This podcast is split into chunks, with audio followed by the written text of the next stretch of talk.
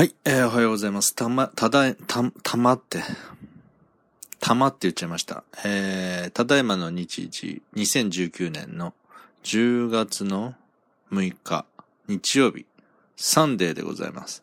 時刻は、あ6時、朝の6時42分です。はい。おはようございます。まあ、あの、声日記をね、僕のこの声日記を、えー、長く聞いてらっしゃる方、また酒飲んでるぞと。うん。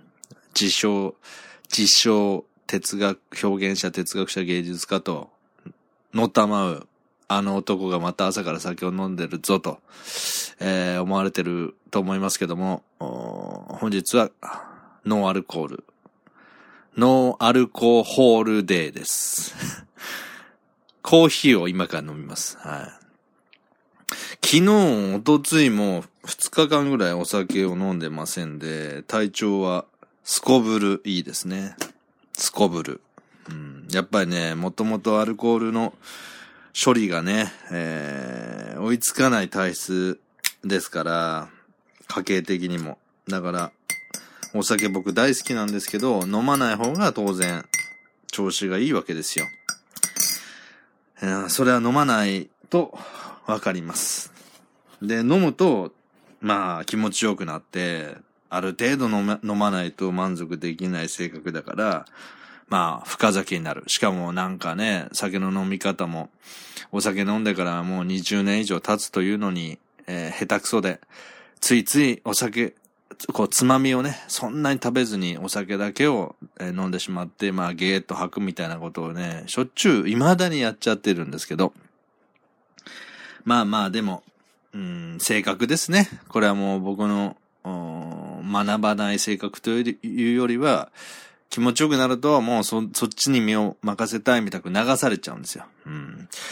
で、まあ、お酒をね、ちょっと最近は減ってるよって話を前にしたと思うんですけど、その減ってるよって言った回も確か酒飲んでて、その後吐きましたから。うん、しかもね、502本で吐い、あ、吐いてはないのか。具悪くなったのか。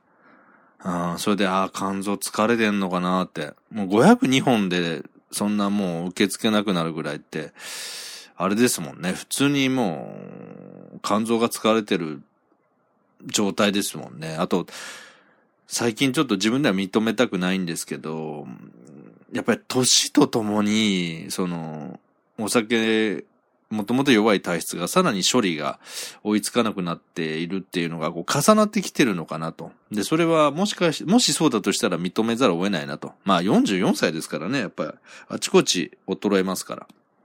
まあ自分のね、その妄想力というかね、エロでも何でもそうですけど、そういうのだけはもう10代から何も変わらないんですけど、肉体の方はね、本当に、あの、まあ、自然な流れで、あの、置いていくのはしょうがないですよね。うん。では、コーヒーいただきます。えー僕はイン、インスタントコーヒーを飲むときは、ゴールドブレンド、うん。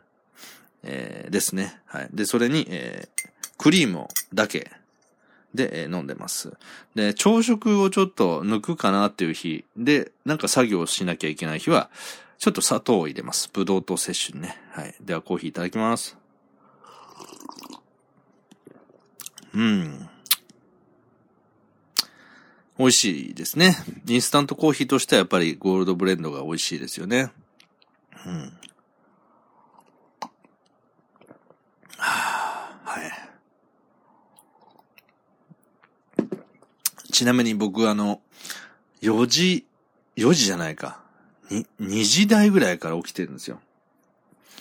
2時台ぐらいに起きて、昨日が夜の10時前には寝ましたんで、4時間ぐらいちょっとしっかり熟睡しちゃったんで早めに起きてるんですけど、まあその間、じゃあこの6時台まで何やってたかっていうと、あの、エロビデオをね、あの、いいのないかなと思って見てたら、あっという間に時間過ぎました。2、3時間。はい。まあそんな話をしたいわけじゃないんです。今日は、あの、本についてちょっとお話ししようかなと。えーっとね、僕の記憶にあるのが、前にあの、だいぶ前だと思うんですけど、初期の頃の声日記始めた頃かな。あの本を読んだらバカになる。読んだらダメだみたいなあタイトルでお話しさせていただいたことがあったんですけど、その内容は、まあそんな聞き直さないんで覚えてないですけど、おそらく知識が増えすぎると、その知識でもって自分が振り回されてしまう。だからバカになっちゃうんだ、逆にと。うん。だから本を読まない方がいいんだ、みたいな話をしたと思います。で、今日お話しする観点は、そうではなくて、純粋に本読んだら頭が良くなるって話をします。同じ人間が、ね、真逆のこと言うんじゃないかって話なんですけど、僕からしたらそうじゃないんです。本を読んだらバカになるよっていうのは知識が増えるとバカになるではなくて、知識に振り回されるとってことですよね。だから、例えば何でもそうですけど、自分が、あ何かが豊富になってくると、その量が少ない人に対してバカにしたりする。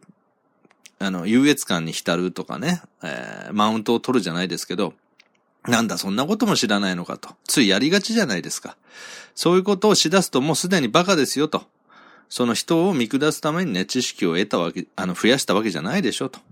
実はそれって自分の人を下に見ることで気持ちよくなるっていう快楽、快楽物質が出るっていうのが優越感だとするならば、知識を増やすことによってそれが起きやすいんですね。だからあの、なんか大学教授だとか、あの、あと先生って言われるね、し、えー、侍業ですか？弁護士だとか司法書士だとか行政書士なんでもいいんですけど、なんかあの、そういう先生方の中で人格が伴、幼い人は、あの、偉そうな人多いでしょ。まあ、お医者さんでもいいんですけど、毒腹なんて言ってね、あの、お医者さんだって頭はいいと言われてますけど、僕からしたら、あの、人格が伴わない、えー、えー、要するに勉強した人っていうのは逆にバカだと思う。バカな、バカになってしまう、えー、状況に陥りやすいと思ってるんですね。人間性が追いつかない、あの、追いついてないとコントロールしきれないんですよね。得た知識の分。うん。えー、まあそんな話を前にしたと思いますけど、今日は、まあ、当然本読んだら頭は、頭は良くなるというか、あ活性化されますよね。要するに、えー、情報量が多くなって、えー、情報量が多いっていうことは単純に刺激が多いわけですから活性化します。もちろんそれは人に強要されたり受験勉強のようにある種楽しめる状況、勉強を楽しめる状況じゃない、詰め込んでいくっていう、まあ、受験戦争なんて言いますけど、ああいうようなものではなくて、えー、自分が能動的に求めた知識ですね。そういうものに関しては、あ知識が増えれば増えるほど、えー、豊かになって、えー、まあ、当然頭が良くなると。僕、まあ頭が良くなるっていうのもね、これはもういろんな見方があるんで、あれですけど、えー、まあとりあえず分かりやすく頭が良くなるという一般的な言い方をここではします。で、今日ご紹介する本が、別にこの本をね、宣伝したいとかじゃないんですよ。この本から教わりましたっていうことで、えー、一部紹介させていただきたいんです。で、僕はあの、自分、えっ、ー、と、さ、一応まあ作家というね、えー、仕事をやってるわけです。同人作家って言いまして、要はシナリオを書いたりするわけですよね。企画を書いたりとかね。で、ところがね、僕はあの、高卒で、えー、学がないんですね。で、その高校も、えーまあ、そんなに頭がいい高校じゃなかったし、あと受験勉強僕はしてません。えー、推薦で、えー、受かったので、受験を全くせずにそのまま、あのー、進学したわけなんです。だから、まあ、特段、なんか詰め込みの勉強したっていう記憶もないんです。なので、その分ね、基礎力がないんで、まあ、作家のくせにですね、言葉を知らないんですね。まあ、これはちょくちょく言ってますけど、で、まあ、改めて僕は日本語をよく分かってないんだ。知らないことがいっぱいあるんだって思わせてくれた、いた、あの、本なんで、ちょっと一部紹介します。えっ、ー、とね、出版社が PHP、えー、ですね。PHP さんで、えー、タイトルが、即集、シンプルに文章を書く技術と。うん。えー、著者が、重彦牛尾田さんです。なんか、し、えー、牛、ん？重彦天牛尾田っていう風に書かれてるので、なんか、あの、重彦さんと牛尾田さん、二人いるのか、それともペンネーム的に重彦牛尾田っていう、あ、あの、名字と、えー、えー、名前の間に点を入れてるのか分かりにくいんですけど、ただまあ、パッと見、漢字のね、えー、えー、牛尾という字に、えー、潮祭の潮か、に田んぼの田と、あとは滋賀県のし、し、滋賀、に、彦根の彦。なんで、両方とも名字っぽい感じです。なので、お二人の教書なのかもしれませんけど、えー、PHP 研究所から出ているシンプルに文章を書く技術と。で、これは、まあ、僕があの、えー、本屋さんで、まあ、文章をね、えー、書く。特に、台本ではなくて、どちらかというと説明文みたいなものを、えー、シンプルに書く方法が書かれてるのかなと思って興味持って買ったんだと思います。で、この思いますっていうのは、あの、僕はあの、積んどくっていうタイプなんで、あの、買って読まないっていう性格なんですよね。だから、もう結構何年も前に買った本なんで、あの、自分の動機は忘れてますけど、で、えー、まあ読んでみました。割と最近。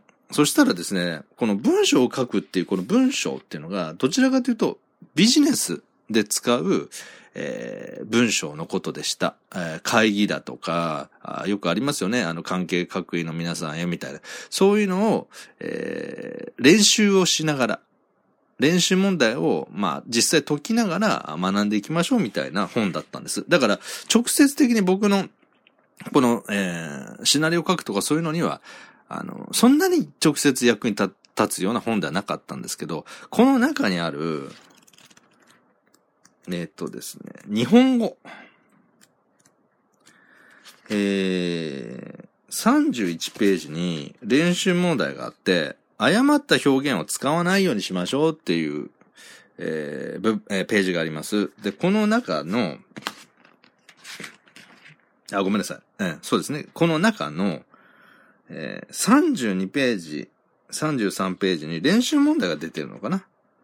うん。で、これをね、とことん僕が間違っちゃったんです。で、間違った上に、え、この言葉ってこっちの意味だったのっていうことがいっぱいあったんで、あの、皆さんとちょっと共有したいなと。だから皆さんも、ちょっと、僕読むので、頭の中で解いてみてください。で、答え合わせしてみてください。もし間違ったらね、僕と同じレベルだってことです。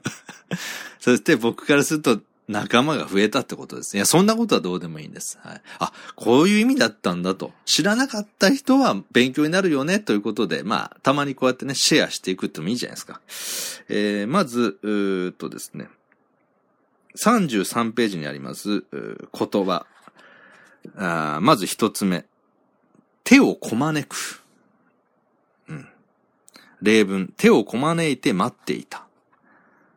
これはどっちの意味でしょう？っていうので、A と B が書いてあります。答えがね。皆さんも、えー、考えてみてください。手をこまねくはどういう意味か。まず A の意味。えー、何もせずに傍観している。何もせずに傍観している。B、準備して待ち構える。準備して待ち構える。手をこまねくっていうのはどっちの意味が正しいでしょうと。僕これ間違えました。僕がね、間違ったやつを言っていこうかな。まあでもとりあえず33ページと34ページは全部紹介しましょうかね。これぐらい、あの、紹介しても著作権違反にはならないと思いますんで、はい。皆さんどうでしょう？手をこまねく。どっちの意味だと思いますか？何もせず傍観していることなのか、準備して待ち構えることなのか。はい。答えはですね、えー、何もせずに傍観していることを手をこまねくと言います。やってたっていう方は、あの、あ、東山も間違ったんだ。へえって。それだけのことです。B って答えた方、準備して待ち構える方を手間、手をこまねくだと思っていた方は、え、そうなの？と。何もしないで傍観することを手をこまねくって言うんだ。って言って学んだってことです。はい、それだけの話です。はい。じゃあ次行きます。えー、っと、破天荒。破天荒。例文。人生、えー、彼の人生は破天荒だった。まあよく言いますよね。破天荒な人生。これはどっちの意味でしょう ?A、誰も成し得なかったことをすること。誰も成し得なかった、えー、成し得なかったことをすること。B、豪快で大胆な様子。豪快で大胆な様子。さあ、破天荒の意味、どちらでしょう ?A か ?B かどうですか？あなた。A、A か B かどっちです？どっちです？半か超かみたく言ってますけど。どっちでしょう？これ僕間違えました。答えは、A の、誰も成し得なかった、えー、誰も成し得なかったことをすることが破天荒の意味だそうです。なんか破天荒な人って豪快で大胆な様子、この B の意味だっていうイメージなかったです。あ、ないですか？ないですかって僕だ、僕だけが間違った方向で今話を進めてますけど。これ、なんか B のイメージないです。豪快で大胆だね、破天荒だねってないです。誰も成し得なかったことをすることってことは、パイオニアって意味に近いってことですよ。これ破天荒が。うーん、知らなかったですね。はい、次行きます。えー、敷居が高い。例文として、あそこは敷居が高い。まあよく言いますよね。なんか敷居が高い店だな、みたいな。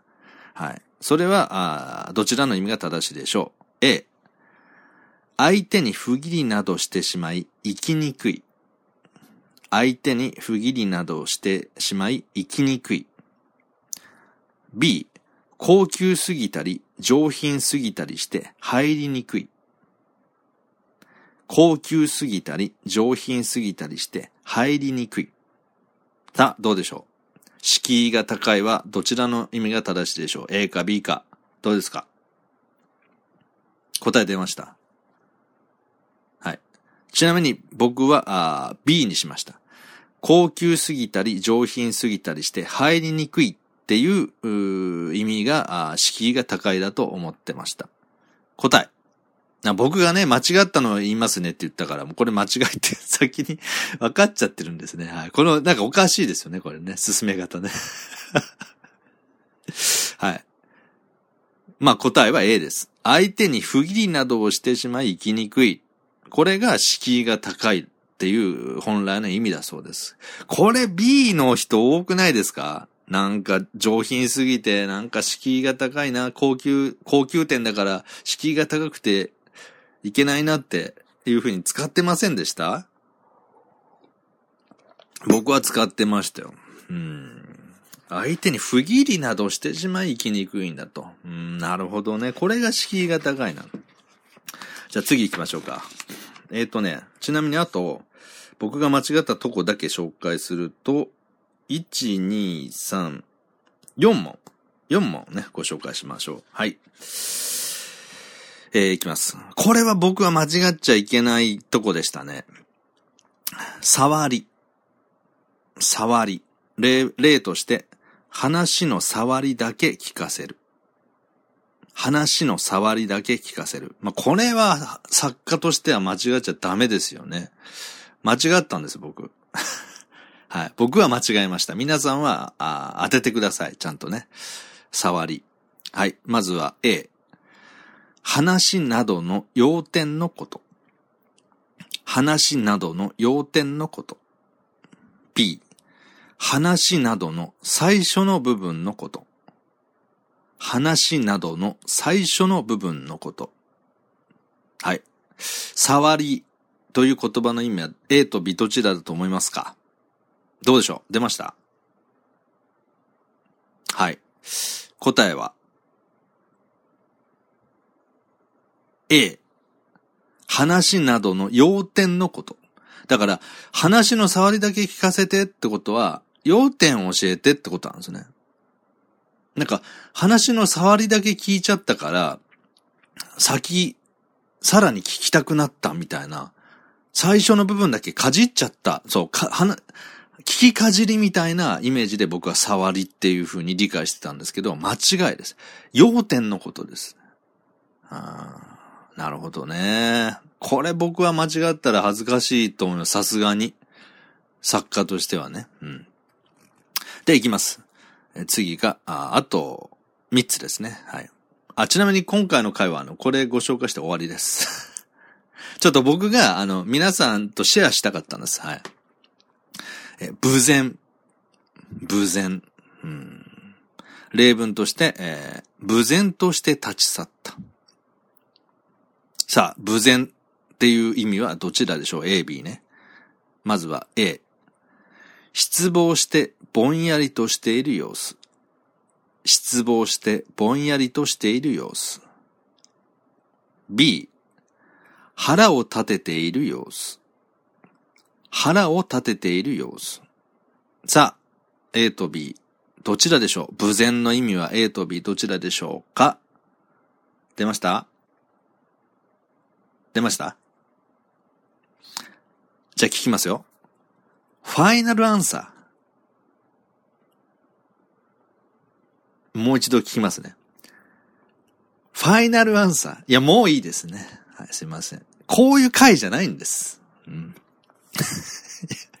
おめえがやってんじゃねえか全部っていうね話ですけど、はい。もう一回話戻しますんで、すいません。無前はどちらの意味でしょうか ?A、失望してぼんやりとしている様子。B、腹を立てている様子。答えいきます。A、失望してぼんやりとしている様子。が正解です。僕はなんか無然としてるってのが機嫌悪そうっていうイメージがあったんで、B の腹を立てている様子が正しいと思って丸をつけたら、ば、×でした。間違ってました。で、まあ例文として、えー、無然として立ち去ったということなので、まあ、失望して、もう落ち込んじゃって、あの、いなくなっちゃった。その場を立ち去ったっていうのが本来の、えー、正しい意味だと。本来の正しい意味というか、正しい意味だと。腹を立てているとか、機嫌を損ねていることを無然とは言わない。はい。そういうことでした。次行きます。あと、二つです。劇を飛ばす。はい。よく言いますよね。劇を飛ばす。これを、は、どっちが正しいでしょう。まずは A。自分の主張や考えを広く人々に知らせて同意を求めること。自分の主張や考えを広く人々に知らせて同意を求めること。B、元気のないものに刺激を与えて活気づけること。元気のないものに刺激を与えて活気づけること。さあ、劇を飛ばすの意味はどちらが正しいでしょう ?A と B。どっちでしょう？出ました出た人、聞きますよ。ファイナルは もういいですね。すいません。はい。まあ、こういうのも挟まないと聞いてもらえないんですよ。音声って。いやいや。逆にこのしつこさで、あの、ストップボタンを押しても音声聞いてない人もいると思いますけども、はい。劇を飛ばすの本来の意味は、A が正しいそうです。自分の主張や考えを広く人々に知らせ、同意を求めること。この劇を飛ばすってなんか頑張れみたいなイメージなかったです？元気のないものに刺激を与えて活気づけることの B の方が正しいと僕は思ってました。そうじゃなくて、主張や考えを広く人々に知らせて同意を求めることを劇を飛ばすっていうんですね。はい。で、次行きます。最後です。えー、流れに竿を刺す。流れに竿を刺す。例として、その発言は流れに竿を刺すものだ。流れに竿を刺すものだ。この本来の意味、正しい意味はどちらでしょう？?A、傾向に逆らって勢いを失わせる行為をすること。傾向に逆らって勢いを失わせる行為をすること。B、えー、傾向に乗って勢いを増す行為をすること。傾向に乗って勢いを増す行為をすること。まあ、A と B がちょうど逆の意味になってますけど、流れに竿を刺すとは、あどういう、どっちが正しいでしょう ?A と B。はい。答えは B。えー、傾向に乗って勢いを増す行為をすることが正しい。ですから、例文のえー、そ、その発言は流れに竿を刺すものだっていうのは、えーえー、流れに乗って勢いを増す行為という風な意味になるということでした。はい。まあまあ、そんなんで、以上なんですけど、あの、日常使っていて、間違った言い方？い、あの、読み方っていうのは多いと思うんですけど、意味自体全然逆に使ってるっていうのは結構ショックなもんですよね。うん。なんか、例えば、あの、ちょっと前によく聞いたんですけど、あの、一段落するっていうのと一段落するっていうのがあって、で、正しくは、えー、一段落するが正しいんですよね、確かね。うん、確かねっても自信ないんじゃないかって話ですけど、なんか一段落したからっていうような言葉を使ってたと思うんですけど、ちょっと調べます あの、自信ないのを例えに出したの大失敗でしたけど、まあ、間違ってても嫌なんで、一段落、段落、一段落、つく。えー、あれ？一段落とも読むって書いてあるな。あ、一段落？一段落？えー、どっちが正しいのっていうページがありましたね。意味、物事が切りよく片付くことと。うん。あ一般的には一段落と呼ばれます。しかし、一段落と読む人も多いので、うん、どうだこうだと書かれていて、読みとしては一段落がやっぱり正しいんですね。はい、正しいです。